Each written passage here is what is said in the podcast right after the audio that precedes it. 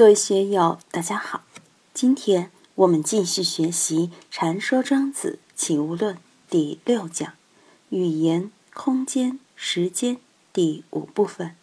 大家可以通过查看本的声音简介了解学习内容。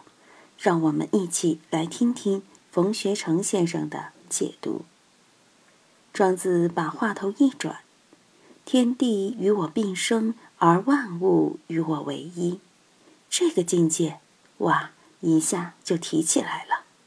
天地为什么与我并生？万物为什么与我为一？现在生态环境学说讲生态链，生态链就是天地与我并生，万物与我为一。我这个身体怎么样？有的人说他家的古董几千年了，几千年我也不动心。很多玩古董的到我这里来说，他自己家的宝贝，我都不动心。为什么？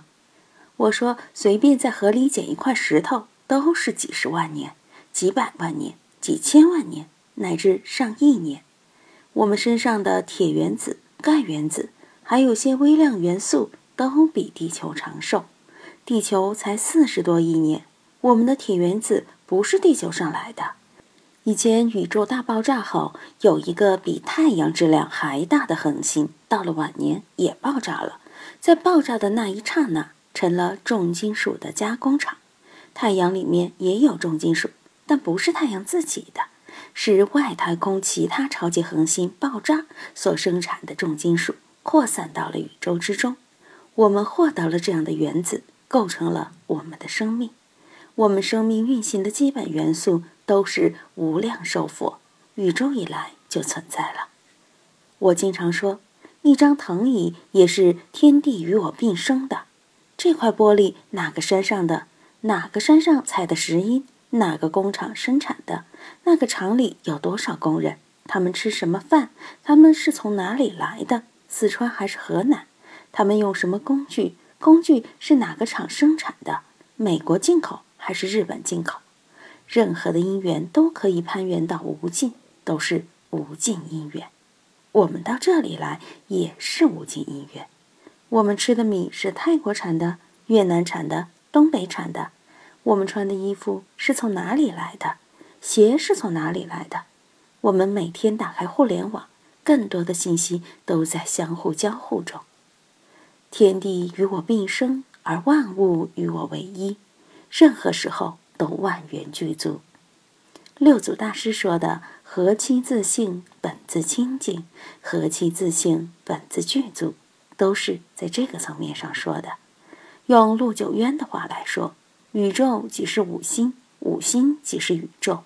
用佛教的话来说，三界为心，万法为识，都是天地与我并生，而万物与我为一这么一种说法。我们怎样去感受这句话？当年我的一个老师去世了，我正在监狱里，心里很难受。后来一想，他从哪里来？从乾坤中来，到哪里去？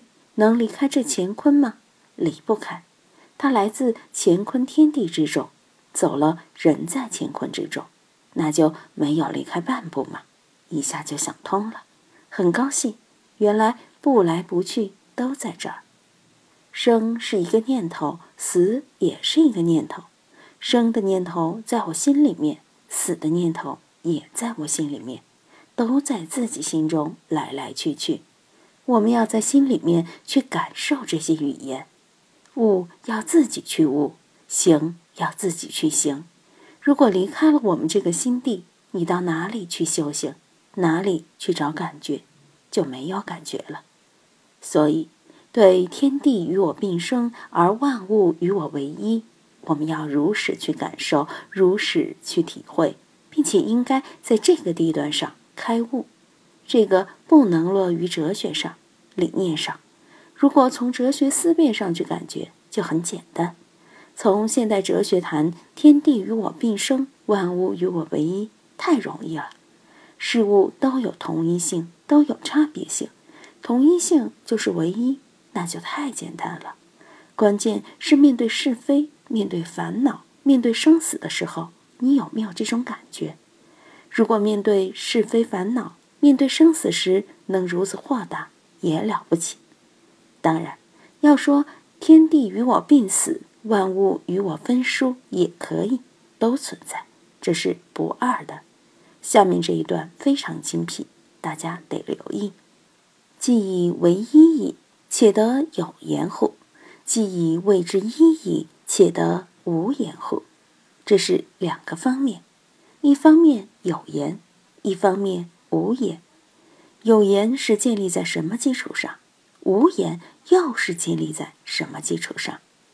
既以为一矣，既然天地万物都与我为一，还需要你去说吗？不需要你去说了。就像我们的五脏六腑在为我们工作，你能说：“嘿，加班了，心肝脾肺肾，你们要好好工作，为我服务。”你说过吗？不说，他们也在为你服务吗？难道你说了，心脏跳动就快一点？血压就高一点，或者说血压不许高，血压就降下来了，不是的。心肝脾肺肾四肢百骸是自然而然的在为我们的生命服务。你要问心是怎么为你服务的，让他做一个经验介绍；肝胆是怎么服务的，也要做一个经验介绍。没法说的。孔夫子说：“语欲无言。”子贡说。子如不言，则小子何述哉？孔夫子说：“天何言哉？四时行焉，百物生焉，天何言哉？”老天爷对我们说了什么？老天爷有说吗？没有说吗？春夏秋冬四时运行，天晴下雨，山呼海啸，都在表达天地的语言。老天爷在说话吗？大道在说话吗？没有说。真的没有说吗？他以他的方式在向我们传递信息，所以既以为一矣。我们和宇宙打成一片，和大道打成一片，和六道轮回打成一片，这个还需要说吗？不需要说，且得有言乎？生命是怎么一回事？生命还会说吗？你自己问自己：我到底怎么回事？我的生命怎么回事？生命不会给你说的，但他如实的这么多年来辛辛苦苦的为你服务。很多禅师开悟了以后，包括佛祖开悟以后，就不说话了。其在其在，一切众生皆具如来智慧德相，就不想说话，想入涅盘。这就把大梵天王吓坏了。大梵天王也好，弟子们也好，都说你不能走。你还要转法轮，你不转法轮，众生就苦了。一再要求佛祖不能入涅槃，还是要为众生说法。佛祖推脱不过，才开始初转法轮，再转法轮，为众生说法。既以为一矣，且得有言乎？道能说吗？道可道，非常道，没法说的。但既以谓之一矣。且得无言乎？既然我们都在说天地与我并生，万物与我为一，说都说出来了，你还认为是不说吗？